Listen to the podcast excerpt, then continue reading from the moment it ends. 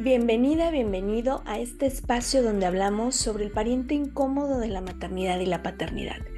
Yo soy Georgina González, especialista en duelo gestacional perinatal y neonatal, y deseo que encuentres aquí un lugar seguro y respetuoso para transitar tu proceso de duelo. Te comparto que ya están abiertas las inscripciones para la sexta edición del diplomado en consultoría en duelo gestacional perinatal y neonatal a lo largo de estas semanas estaré compartiendo sesiones informativas por si quieres saber de qué se trata, cuál es el contenido, quiénes son los instructores y los detalles para que puedas participar en esta siguiente edición. Te invito a estar muy atenta, muy atento a las redes sociales arroba duelo-respetado-podcast, donde te estaré compartiendo información de los días, los horarios y el enlace de Zoom para las sesiones informativas. Me encantará que nos acompañes y seas parte de este equipo de consultoras y consultores en estos duelos tan silenciados y tan olvidados.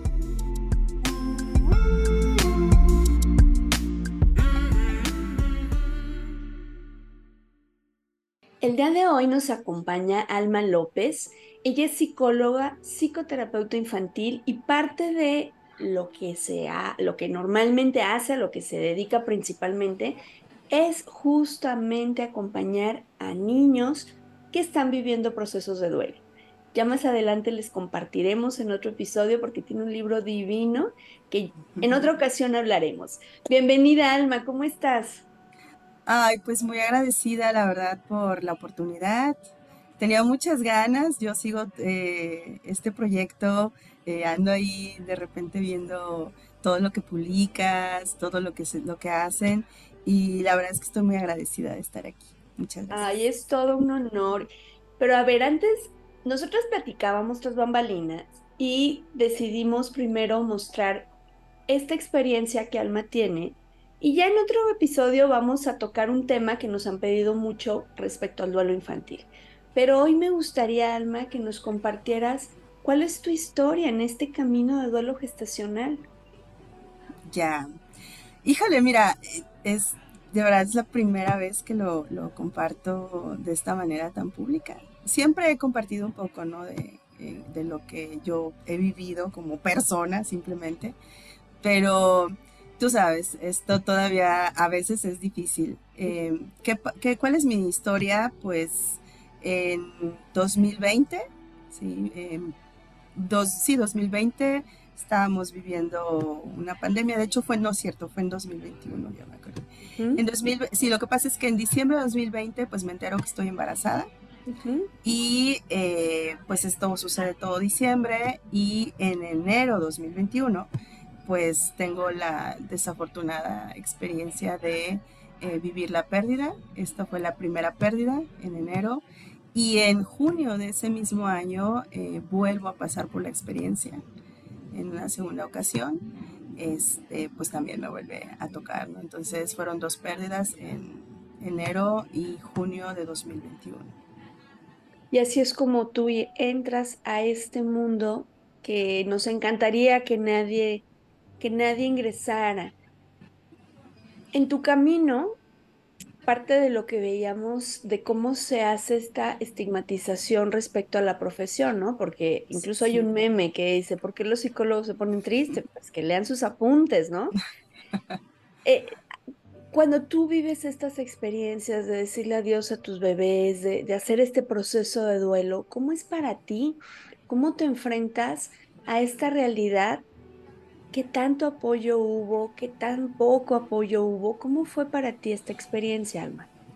Fíjate que antes de vivirlo yo en carne propia, unos dos años antes, eh, yo había estado eh, pues entrevistándome con algunas mujeres que ya tenían esta experiencia porque en aquel entonces era, era un interés personal el, el voltear a ver, ¿no? El qué pasaba con este duelo que yo misma, o sea, es sorprendente cómo uno dentro de la profesión tardamos en, llegar a él, ¿no? En, considerarlo.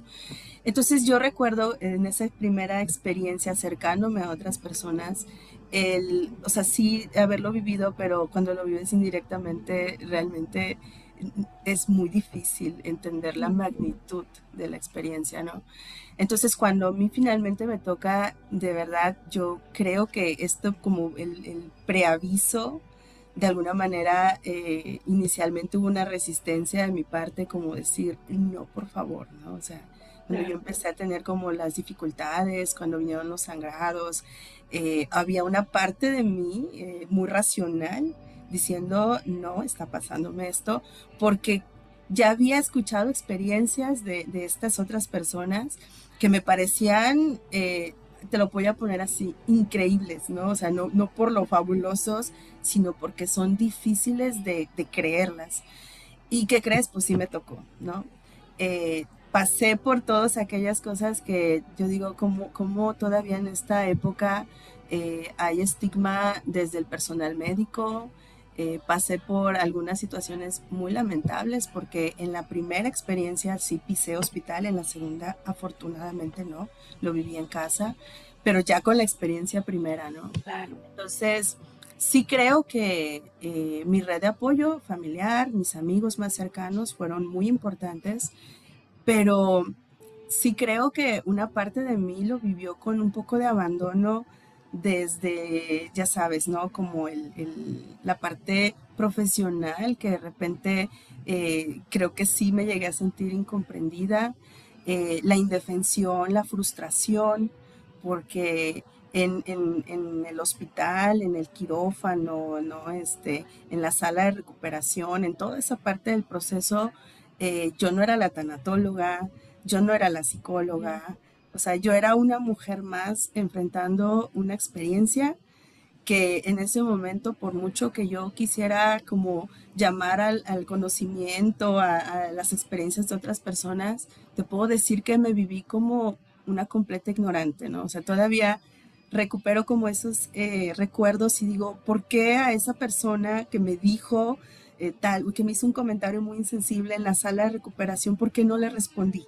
¿No? O sea, ¿por qué no me defendí de mi médico? O sea, ¿sabes? Todavía me pregunto por qué, eh, sabiendo tanto, en ese momento eh, yo estaba inmóvil en todos los sentidos, tanto en lo físico como en lo mental, ¿no? O sea, no, todo eso de verdad, no quiero decir que no sirvió de nada, pero todavía hay una parte de mí preguntándose por qué, por qué no hice algunas cosas, Claro, y esto te lo agradezco muchísimo que lo compartas, Alma, porque en muchas ocasiones quienes no tienen formación en estos temas creen que por eso vivieron lo que vivieron, los malos tratos, eh, que no pudieron reaccionar, que no pudieron exigir, ¿no? Ahora dicen, ¿por qué no pedí la foto si era mi hijo, si era mi hija? ¿O por qué no pedí que me entregaran el cuerpo? ¿O por qué no pedí mínimo, háblame bonito, ¿no? O sea, eh, incluso, bueno, me ha tocado que las pellizcan, que les pegan, ¿no? Entonces, a veces tenemos la creencia que es porque yo no soy suficiente, porque no tengo suficiente información, porque no me preparé lo suficiente, porque no tengo herramientas. Y la realidad es que cuando lo estás atravesando, no se discrimina de, ah, tú eres eh, experta en esta área, ah, muy bien, tú vívelo por este lado, tú vas... No, eres una persona que está viviendo un momento sumamente intenso, que estás en shock y que lo que se esperaría es que quien está a tu alrededor te sostenga y te contenga en esos momentos tan duros. Entonces, de verdad aprecio muchísimo que nos compartas esto, porque es ir rompiendo estos mitos y también ir bajando estas culpas de seguro me pasó porque no, no sabía, porque no tenía herramientas, porque no estoy preparada. ¿sí? Así es.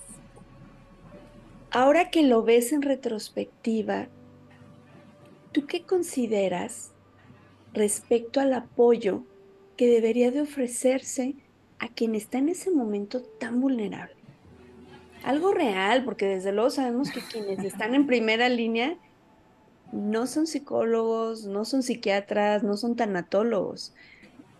¿Qué sería ese apoyo que, que podría ayudarnos a vivirlo de una manera más respetuosa? Fíjate que de inicio, la primera gran cosa que a mí me pasó es que cuando yo recibo la noticia, y lo voy a poner entre comillas porque es que no recibí la noticia, ¿no? Ese, fue lo, primero. Eh, yo un día antes, eh, esto es algo increíble que yo todavía no, no, la razón no me alcanza a, como para explicar, pero yo un día antes estaba trabajando, tenía una sesión en línea porque estábamos en, en medio de la pandemia y yo te puedo decir que yo sentía a qué hora, a qué hora murió mi bebé. O sea, yo estoy plenamente convencida de, sé, sé a qué hora fue. Y recuerdo haber tenido el pensamiento inmediato de decir, ya murió, o sea, ya murió. ¿no? Entonces, contacto a mi médico y pues me da una cita de urgencia para el día siguiente, ¿no? Entonces, imagínate eh, la angustia, ¿no? Esto ya lo, lo viví las dos veces, quieres tener pegado el, aparato del, del, eco, ¿no? El, algo que lo que te da como el, latido del bebé para asegurarte que está vivo. Entonces, ese tiempo fue, te puedo decir, fue un poco caótico porque de alguna manera yo lo sabía. Al día siguiente, cuando vamos a la cita, y pues ya sabes, ¿no? O sea, te preparan, te ponen en los aparatos, y de repente yo solamente vi la cara de mi, de mi médico y no me dijo nada, ¿no? no me dijo nada, yo le veía la cara, yo de verdad, o sea, en ese momento, yo, había una parte de mí diciendo, no está pasando. Y no me lo dijo, no me lo dijo. Yo volteé a ver a mi pareja, que también es médico, y él fue el que me lo dijo, ¿no? O sea, eh, yo no recibí la noticia de mi, de mi médico, ¿no? ¿no? me lo dijo directamente. Pedí que me, me o sea, dime tal cual, ¿no? O sea, porque no entiendo, o sea, yo había escuchado esto en otras, en, de otras personas, eh, en, no nada más en estas circunstancias, pero que no, no, no, hay médicos que te, o sea, más bien, hay médicos que no te dicen murió, ¿no? O sea, no te dan la noticia. Entonces, eso fue, fíjate, eso fue lo primero. Lo segundo que viví, eh, pues, eh, en el hospital, ¿no? el equipo de, enfermeras, ¿no? Las personas que me, tanto quienes me prepararon como quienes estuvieron atendiéndome, literalmente en, la sala de recuperación llegó, no recuerdo si eran una, o dos enfermeras, y me dijeron, ¿tú eres la del aborto? O sea, no me llamaron por mi nombre. Eh, esa, fueron, esa fue la, la, la frase así, tal cual, ¿no? Y lo segundo que viví después de eso, imagínate, pues yo traía el bloqueo, ¿no? Porque pues tuve anestesia, eh, pues también entiendo que me debieron poner como algo más como para mantenerme muy relajada, pero pues me estaba dando cuenta de todo, ¿no? Entonces en la, en la cama contigua, a donde yo estaba, eh, había, llegó una mujer este, que iba a dar a luz. Entonces también viví esa parte y las mismas enfermeras que habían llegado conmigo a decirme, tú eres la del aborto, me tocó ver que se cambiaran a la otra cama y empezaran a decir esto de cómo se llama tu bebé, cuántos me, cuánto, no sé, este, no sé, preguntas como de qué hacen, ¿no? A una mujer que va a dar a luz. Y era, fue radicalmente diferente el trato, ¿no? Entonces, solamente hubo una, una persona, una mujer, una enfermera, vaya, que apareció por ahí como a la media hora, una hora, no sé cuánto tiempo, que llegó y, yo estaba desconsolada, estaba sola, ¿no? O sea, no, no dejaron pasar a nadie de mi familia, estaba incomunicada y ella, yo creo que me vio tan mal que ella me, empezó a consolar, ¿no? Pero entiendo que no fue parte como de un protocolo, sino que fue como su sentido común, ¿no? Su intuición. Ella me dijo que ella lo había vivido y que todo iba a estar bien yo te puedo decir que yo salí de ese hospital con anestesia. O sea, cuando yo me di cuenta que no se me pasaba la anestesia y que eso iba a tardar mucho, salí casi arrastrándome. Cuando me preguntaron, ¿te puedes parar? Yo dije, sí, no era cierto. O sea, yo todavía tenía, eh, no tenía sensibilidad, no la recuperaba del todo, pero salí prácticamente así como te lo describo, arrastrando un poco las piernas porque necesitaba salir de ahí. Eh, todo lo que yo quería era salir corriendo. Por supuesto, por el tiempo que yo, eh, que había, que yo tenía de embarazo, pues nunca hubo la opción para mí de, ver nada del bebé, ¿no? Eh, lo irónico de esto es que quien, me, quien fue mi anestesiólogo, quien estuvo ahí en, manejando la anestesia, un hombre, un médico, fue, te puedo decir que de las pocas personas que cuando me vio, porque yo entré llorando, ¿no? O sea, yo estaba total, como lo dices, ¿no? Estaba totalmente en shock. Y él me habló tan bonito. O sea, eso, eso es como la parte que yo rescato de esto, porque a veces creemos que incluso hasta por cuestiones de género, ¿no? O sea, eh, ah, podría haber más empatía y, te puedo decir que ese médico también vio algo que, que empezó a tranquilizarme. ¿Sabes cómo? Yo me sentí como si me estuviera hablando como si fuera una niña, ¿no? O sea, como si estuviera anestesiando a una niña, ¿no? O sea, adulta de casi 40 años, pero él me trató como si fuera una niña. Entonces, eso fue como la experiencia que yo tuve en, en, el, en el hospital. ¿Qué pasó después? A la semana, todavía en este mismo estado de shock, yo decido cambiar de médico porque pues, al final eh, había situaciones que decía, esto no está bien. Y busco otro médico igual, ¿no? O sea, me puse a buscar en redes, en internet, en, donde puedes, ¿no?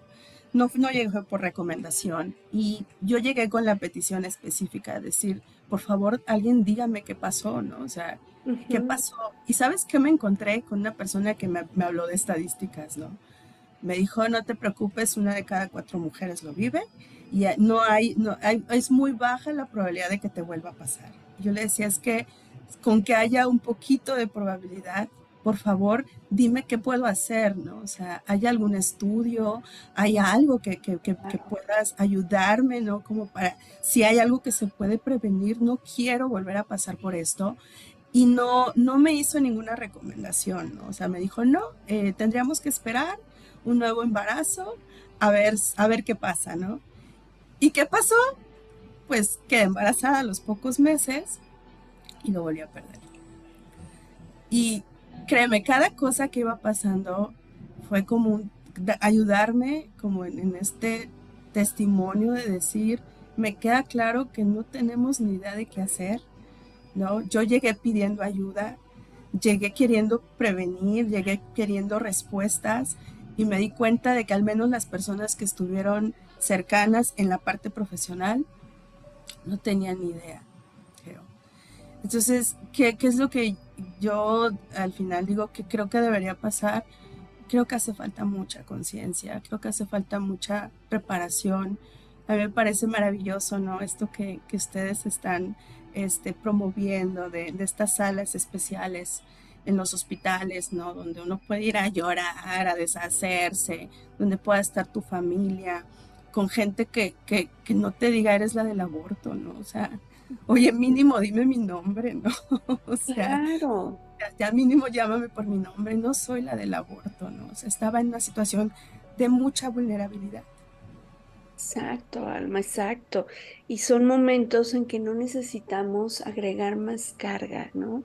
Eso es el tema. Y si nos vamos como en esta retrospectiva, pues vemos que realmente, y tú como psicóloga lo, lo viviste en la carrera, no se habla de estos duelos, no se da capacitación de cómo dar las noticias, cómo acompañar, o sea, cómo se despersonaliza esta parte, cómo llegan a decirte tú eres la del aborto, o sea, y eres una persona que trae una condición de salud, una situación que está viviendo, pero eres una persona y tienes tu identidad, tienes tu nombre y llegaste aquí en un momento vulnerable y yo necesito brindarte ese espacio seguro en un momento tan, tan intenso y tan especial para ti.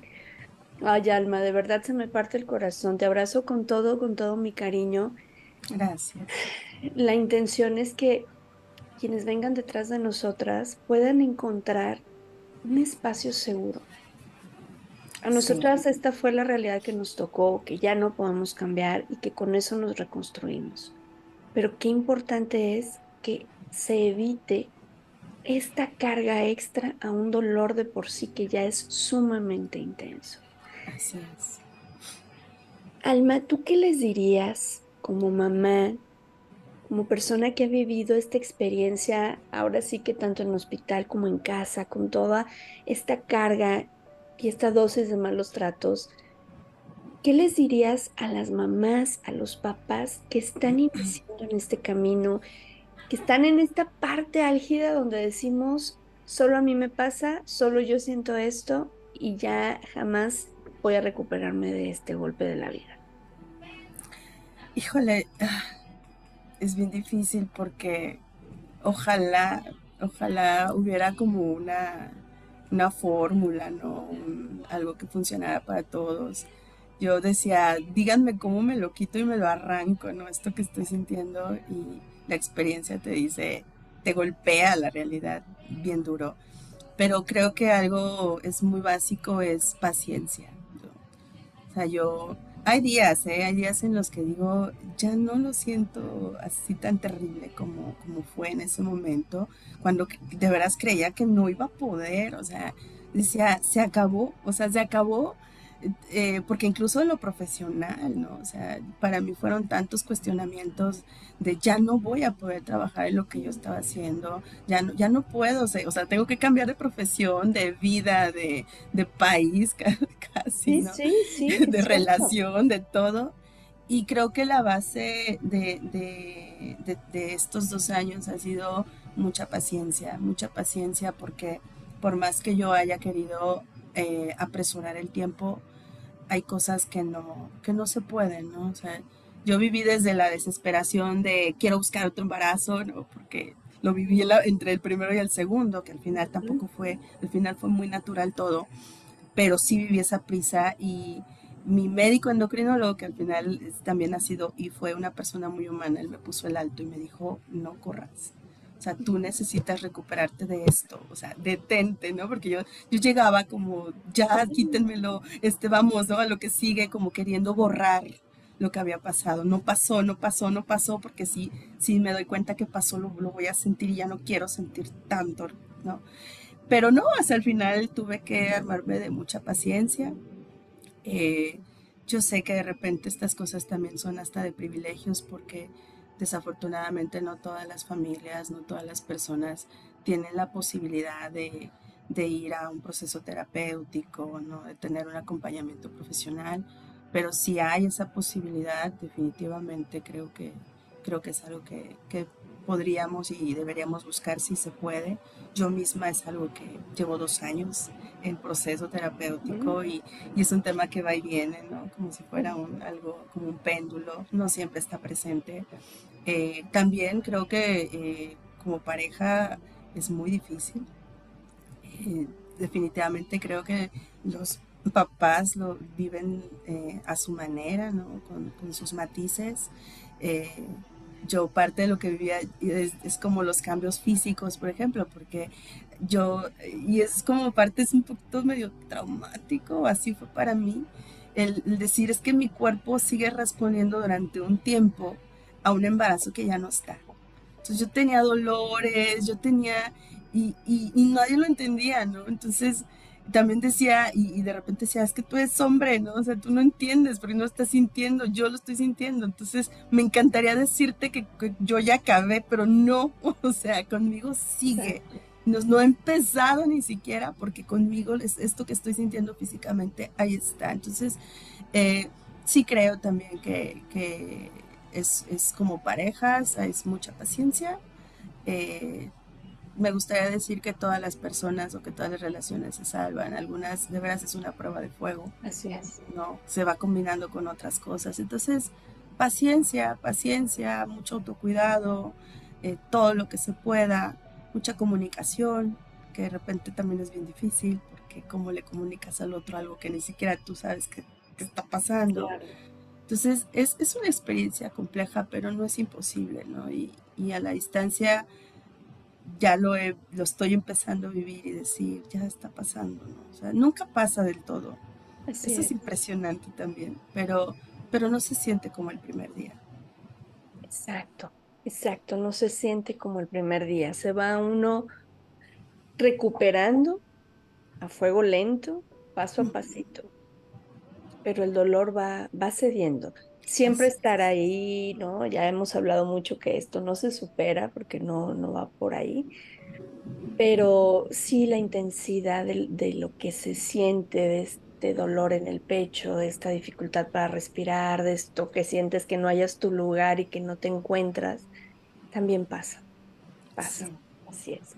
Querida Alma, gracias de verdad por abrir tu corazón. Yo sé que no es sencillo desnudar nuestra alma, especialmente con personas que no conocemos. Te lo agradezco y lo aprecio muchísimo. Gracias y con mucho respeto para ti y para la historia que nos acabas de compartir. Mil gracias. Muchísimas gracias a ti por la oportunidad. Efectivamente, no, no es sencillo hablarlo con todo el mundo.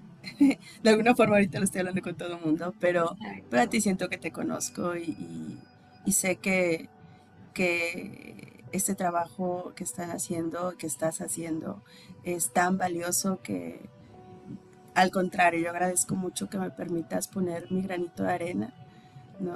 O sea, con esto yo me siento parte de esa lucha y, si esto es algo que puede ayudar a alguien, yo de verdad te agradezco la oportunidad de, dar el testimonio y, que, en algo ayude al cambio, a la mejora, ¿no? A alguien le, resonará y, si esto es útil, eh, que no sea en vano, ¿no? lo que busco es que esa experiencia no sea en vano.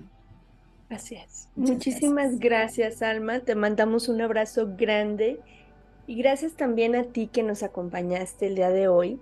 También te mandamos un abrazo muy grande, especialmente si estás iniciando tu camino. Créeme que en algún punto va a salir el sol, pero es importante hacer el camino.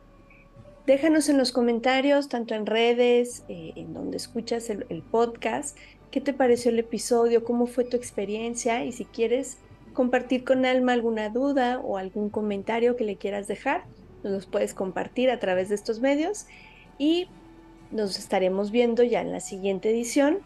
Te mando nuevamente un abrazo, gracias por acompañarnos. Te recuerdo, yo soy Georgina González, especialista en duelo gestacional, perinatal y neonatal, y deseo que todas y todos podamos tener un duelo respetado. Hasta la próxima.